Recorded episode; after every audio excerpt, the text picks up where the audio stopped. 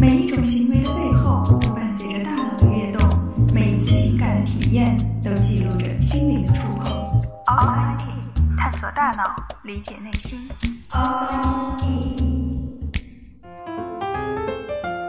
欢迎来到 Outside In，我是冰峰。心理疾病这个词，如今大家都已经不陌生了。像比较常见的抑郁症、焦虑症，还有影视作品中非常喜欢的精神分裂、多重人格等等。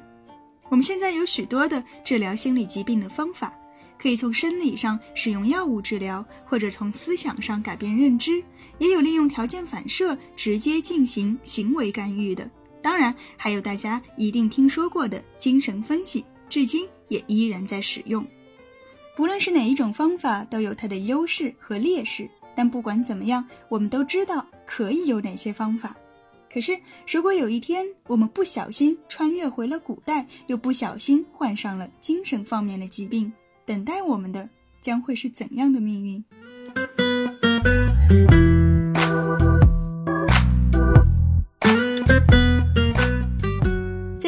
学发展之前，人类与疾病的斗争往往比疾病本身更不可预测。早在数千年前，人们就已经注意到有一些人在某些时候会表现出奇怪的举动，可是他们并没有缺胳膊少腿，其他的生理机能也都挺正常的。那为什么会做出这样的举动呢？于是人们开始思考，我们日常的行为往往会受到外界环境的影响。所以，如果一个人产生了某些古怪的行为，那么很可能是他遭遇了什么邪恶的东西，也就是现在我们所说的中邪了。中邪理论在公元前九百年的大波斯帝国非常流行，甚至在当时，几乎所有的疾病，包括精神上的、身体上的一切反常的征兆，都被认为是中邪的表现。而治疗的方法自然就是请人来做法驱魔除妖，这个方法一直到公元十四世纪都是非常盛行的。而随着宗教的兴起，所谓的做法慢慢变成了在教堂的弥撒仪式，患者需要在头上绣一个十字，然后被绑到教堂正对面的一堵墙上，认真的倾听弥撒，这样他们体内的邪就可以被驱散了。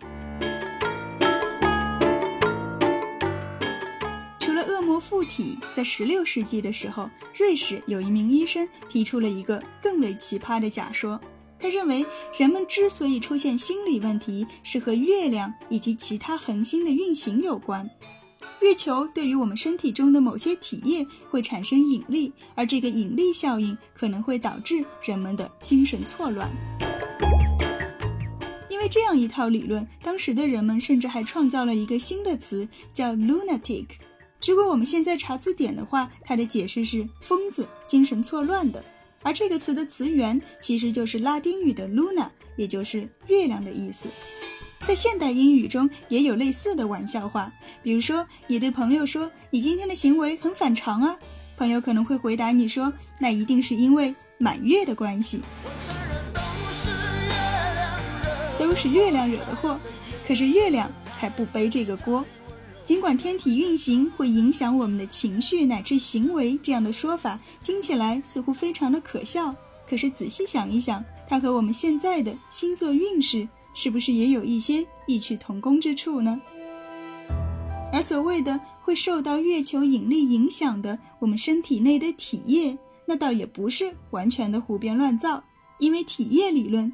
的确是在当时被认为非常靠谱的一种理论，而他的提出者希波克拉底，那也是现代医学史上响当当的人物。希波克拉底是古希腊的一名医生，同时他也被认为是现代西方医学之父。他提出，我们的大脑才是智慧、意识和情绪的所在之处。并且推测说，所谓的精神障碍也一定是脑袋里出了问题。希波克拉底果然是厉害，他一下就找到了问题的根源。可是，由于受到当时的医学技术的限制，他只能凭空想象在我们的身体里究竟发生了什么。于是他提出了体液理论，认为在我们的身体里有四种液体在流动，分别是血液、粘液、黄色的胆汁以及黑色的胆汁。血液源自我们的心脏，而黑胆汁是从脾脏来的；粘液来自大脑，黄胆汁则是肝脏的产物。我们之所以会生病，那是因为这些体液在我们的体内过多或者过少所导致的。比如说，黑色胆汁过少，人就会产生抑郁。尽管我们现在已经不会再使用体液理论来解释疾病的发生，可是如果我们把体液换成激素的话，它是不是就和我们现在的认知比较相近了？换句话说，其实希波克拉底他已经意识到。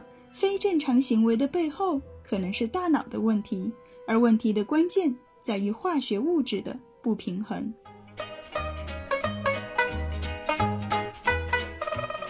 除了体液理论，在希波克拉底的著作中，他还提到过从埃及人那里听来的一种关于癔症，也就是歇斯底里症的解释。因为在当时，人们发现癔症主要是发生在女性身上。所以，埃及人包括希波克拉底，他也认同说，癔症是一种女性疾病。那为什么会得这个病呢？他们的理论认为，是因为女性体内空的子宫在身体中各处游荡，它游荡到哪里就会感到哪里不舒服。但是正常的身体检查是查不出来的，所以就会出现明明没有什么病，却觉得自己浑身不舒服的情况。而治疗的方法，那就是。赶紧结婚怀孕，或者如果你不想结婚生孩子的话，还有一种叫做烟熏阴道的方法。据说闻着恶臭可以让子宫回到它应该待的位置。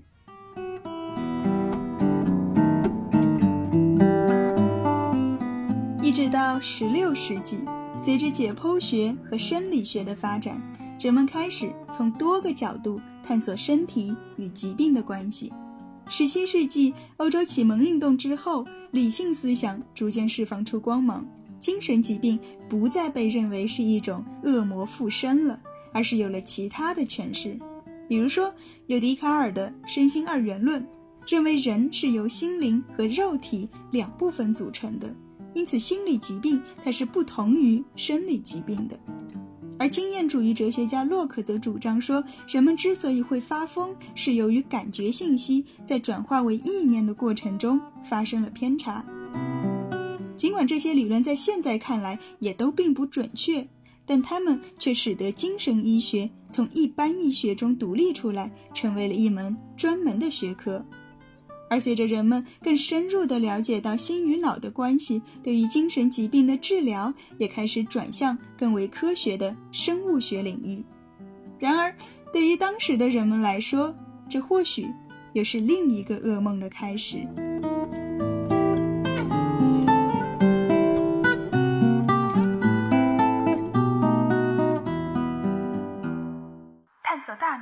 理解内心，Outside In。